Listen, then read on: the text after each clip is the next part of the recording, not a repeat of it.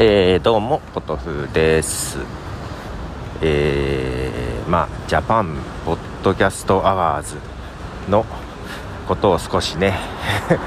前にも話してますがこんなのがありますよっていう話とか、えー、なんかノミネート発表されましたよみたいな話とかですね、えー、あと何でしたっけ？ポッドキャスト番組、えー、ポッドキャスト予備校の話とか少し話したりしてましたがえー、まあなんか相変わらずね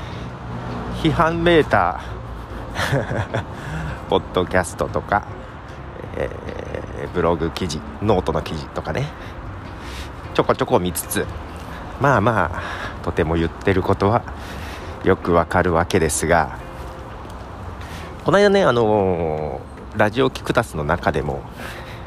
武井宏奈さんにですね、えーなんでこの時期にこういうアワード始めたんですかねみたいな話を 振られまあ盛り上げポッドキャストを盛り上げるためじゃないですかとやんわり答えたけど 実はそうは思っていない ところがありましてまあこのアワードが、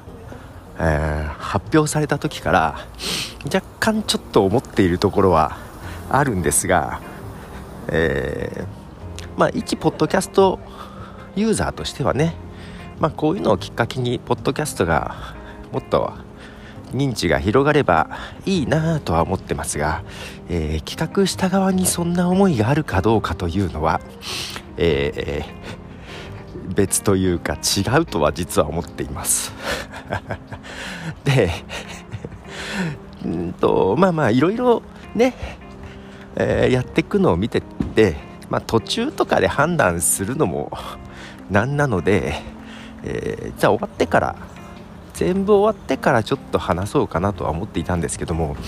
えー、まあ、なんか後出し感になるのもね と思ってちょっと今の段階でも話しとこうかなと思いつつただ本音を全部話すと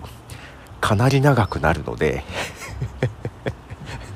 それはねちょっとクローズなとこで話そうかなとは思っていますが、えー、まあ、ただ思っているのは、えー、おそらく日本放送さんは、えー、ポッドキャストを盛り上げたいがためにやった、まあ、中にはそういう人もいるかもしれない。けど全体としてはそういうわけじゃねえぞと。いうところ。まあとりあえず日本放送さんのですねポッドキャストのページがあるんですよ。うん。そこに対して愛情を感じない。で、今回のアワードも、えー、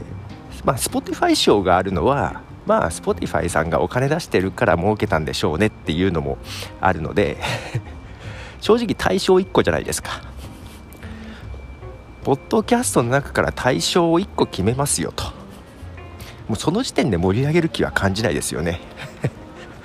うん、それと愛情も感じないよね。ポッドキャストってやっぱりね自由というか多様性なところがあるじゃないですか。それを1個だけに絞るっていうところ時点でなんか分かってないよねっていう感じが醸し出されてますよね。で日本放送さんでそんなポッドキャスト力入れてる感じがしないのであじゃあなぜかなっていうのはやっぱ考えるわけですよ。でうんというところで会社に着きそうなんでここで終わりますということでボトでした。じゃあね。